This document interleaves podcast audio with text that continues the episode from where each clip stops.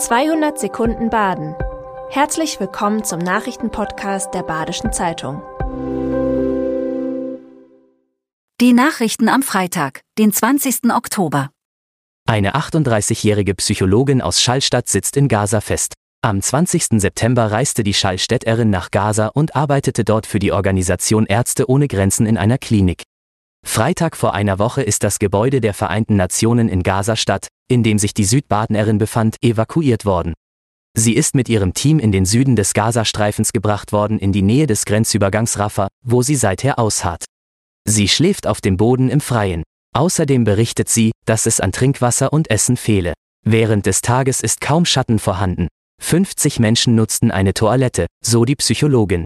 Ärzte ohne Grenzen gibt ein tägliches Update über die Arbeit im Gazastreifen auf ihrer Webseite. Seit 1989 sei die Organisation im Gazastreifen und Westjordanland tätig. Im traditionsreichen Hotel Schiller werden ab März 2024 wohnungslose Menschen unterkommen. Die Betreiber stellen den Übernachtungsbetrieb ein, nachdem sie vor einem Jahr bereits das Restaurant schließen mussten. Im Hotel Schiller sollen 21 Menschen wohnen, die einer geregelten Arbeit nachgehen.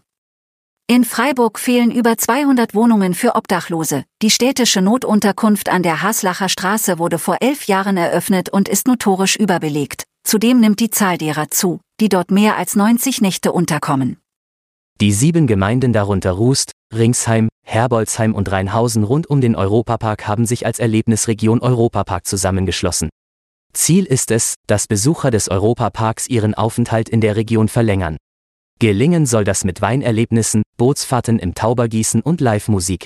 Mit dem Verbund wollen die Gemeinden auch die interkommunale Zusammenarbeit vereinfachen. Der Schillhof wird zum Jahresbeginn 2024 an die nächste Generation übergeben. Die Ursprünge des Schillhofs liegen im 18. Jahrhundert. Das Ehepaar Schill übernahm den Hof 1980 und stellte auf Bio um. Ihre Söhne werden die 2008 eröffnete Strauße nicht fortführen. Sie haben die Landwirtschaft des Hofs und den Weinbau intensiviert. Mysteriöses aus dem All über dem Markgräflerland? Viele Anwohner sind sich dem sicher. 26 unbekannte Flugobjekte haben seit 1995 Menschen aus dem Markgräflerland bei der privaten UFO-Meldestation im Odenwald per Hotline gemeldet. Hobbyastronom Hans-Jürgen Köhler geht jedem Anruf nach. Jährlich sind bei ihm 300 bis 400 UFO-Meldungen eingegangen. Rund 10.800 Fällen ist die Station im Odenwald insgesamt schon nachgegangen.